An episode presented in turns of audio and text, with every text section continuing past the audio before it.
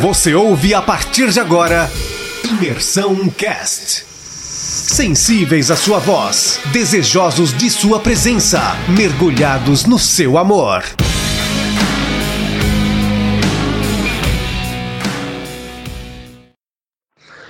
Daí, gurizada, vamos dar continuidade agora na nossa leitura ali do livro de Gênesis.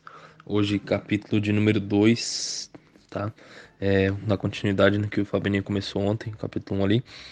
Queria ler com vocês versículo 1 e 2. Diz assim, ó. Assim, pois, foram acabados os céus e a terra e todo o seu exército. E havendo Deus terminado no dia sétimo a sua obra que fizera, descansou nesse dia de toda a sua obra que tinha feito. E o 3 também, e abençoou Deus o sétimo dia e o santificou, porque nele descansou de toda obra que como Criador fizera. Bom, é, versículo, esses primeiros versículos do capítulo 2 aqui, eles são meio que uma continuação do capítulo 1 ali, terminando o que já vinha sendo falado, né? Que são os seis dias de criação. E daí ele fala que, havendo acabado né, os céus e as terras, é, e tudo que foi criado, os animais, os lumiares, como o Fabianinho já falou bem ali, né? É, Deus terminou no sétimo dia e descansou, certo? Ah, mas ô Luiz, Deus descansou? Como que Deus vai descansar? Deus não é todo poderoso, Deus não é aquele que pode todas as coisas, aquele que não se cansa, ele é onipotente. E então, quando a Bíblia fala sobre descansar, não é no sentido de que Deus havia se cansado por criar a terra né, nesses seis dias. Não. É que Deus, ele contemplou tudo aquilo que ele havia criado. Ele tirou o sétimo dia para contemplar tudo o que ele tinha feito a criação dos céus, a separação né, entre os céus e a terra e as águas, é, é, as estrelas, os, o sol e a lua que Deus havia criado e tudo isso. Então, se cansar não é no sentido de que ah, Deus se cansou, é que no sentido de que Deus contemplou o que ele havia feito, beleza? Então, seguindo, a gente vai para a partir do versículo 4 aqui do capítulo 2, entrar para mim no que é uma das partes mais importantes aqui do capítulo, que vai falar sobre a criação do homem específico, certo? Então, quero estar tá lendo ali no versículo 7, 2 e 7, que diz assim, ó: Então formou o Senhor Deus ao homem do pó da terra e lhe soprou nas narinas o fôlego de vida, e o homem passou a ser alma vivente. É, cara, eu não sei vocês, mas eu quando eu leio isso aqui, os meus olhos eles se enchem de lágrima. É, de ver o cuidado, o amor que o Senhor teve com a gente. A Bíblia fala que o Senhor formou o homem do pó da terra. Ele soprou nas narinas o fôlego de vida. Vamos começar a esmiuçar isso aqui. É, o Senhor formou o homem do pó da terra.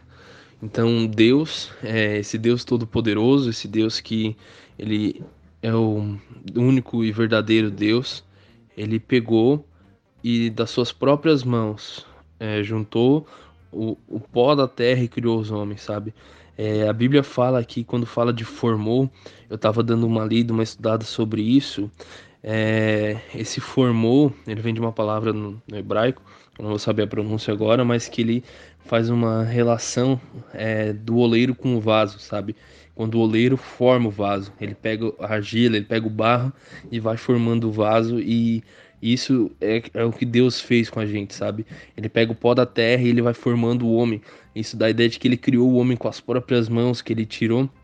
É, claro que para Deus não existe é, tempo, né? Mas ele tirou, digamos, o tempo e formou o homem do, do pó da terra com as suas próprias mãos, sabe? Ele teve esse cuidado de fazer o homem, não só com a palavra, mas ele fez o homem com as próprias mãos. Cara, isso aqui demonstra o amor de Deus tão grande, o cuidado de Deus tão grande com a gente, que se a gente não se sente comovido por isso, se a gente não se sente tocado por isso, é, a gente não está entendendo muito do evangelho é, do que Deus fez com a gente, do que Deus fez por nós, sabe?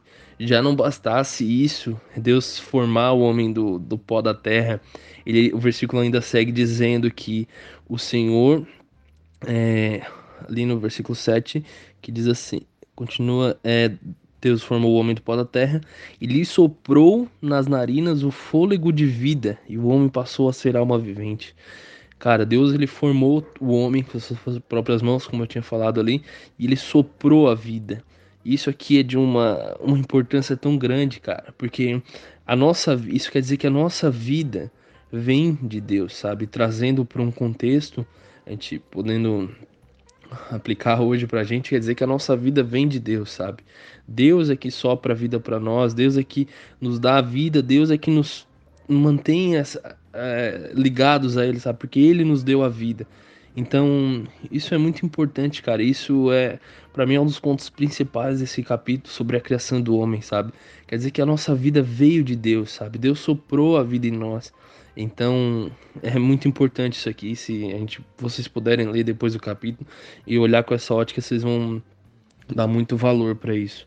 E daí continua uh, o versículo, o capítulo ali, falando sobre é, que Deus botou o homem no Jardim do Éden, vai falar um pouco também sobre que era o homem cultivar o jardim, cuidar do jardim, e fala um pouco sobre esse jardim também, certo?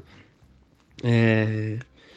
E também fala sobre as duas árvores que havia no jardim, que era a árvore do a árvore da vida e a árvore do conhecimento do bem e do mal, que Deus ordenou para o homem não comer, né? Certo? Daí Bom, mais para frente vai ter um pouco, vai falar mais explicado sobre isso. É, daí no versículo 18 começa a falar sobre a formação da mulher, sobre a criação da mulher, que Deus havia criado todos os animais, é, aves, peixes, animais terrestres, e daí ele fala que criou macho e fêmea. E para o homem ele ainda não havia feito uma, uma, uma fêmea, digamos assim, né? Então Deus ele vai criar para o homem não só uma fêmea, mas uma auxiliadora, como diz a Bíblia, que é a mulher. Ele daí a Bíblia vai relatando que Deus fez o homem cair sobre um, um profundo sono, tirou a costela e daí tá tudo escrito ali. Se vocês vão, vão ler ali, vocês vão saber a história certinho.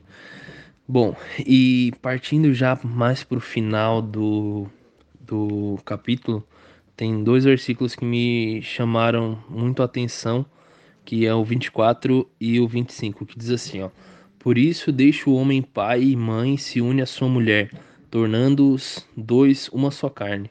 Ora, um, outro, um e outro, o homem e sua mulher, estavam nus e não se envergonhavam. Por que, que isso me chama atenção? Às vezes a gente pode passar batido sobre isso, mas o versículo, principalmente o versículo 24 ali, é, o 24 quer dizer, fala da, da união do homem e da mulher, certo? Deixando pai e mãe. E daí no 25, que me chamou muita atenção, que é que fala sobre ah, os dois estavam nus e não se envergonhavam. Porque isso já traz é, a ideia do capítulo 3, que vai ser outra pessoa que vai falar, mas traz a ideia da, da queda do homem. Então, estavam nus e não se envergonhavam, quer dizer que nus não no sentido de estar pelado, sabe, mas no sentido de que não havia um pecado ainda, e isso é antes da queda do homem. Então, não havia a dissensão entre o homem e Deus. Ainda eles tinham pleno contato com Deus, porque não havia um pecado ainda. Eles não haviam comido da, da árvore que Deus tinha ordenado no, no, versículos antes para eles não comer. Mas isso é conversa para outro capítulo ali que vai ficar para amanhã, tá?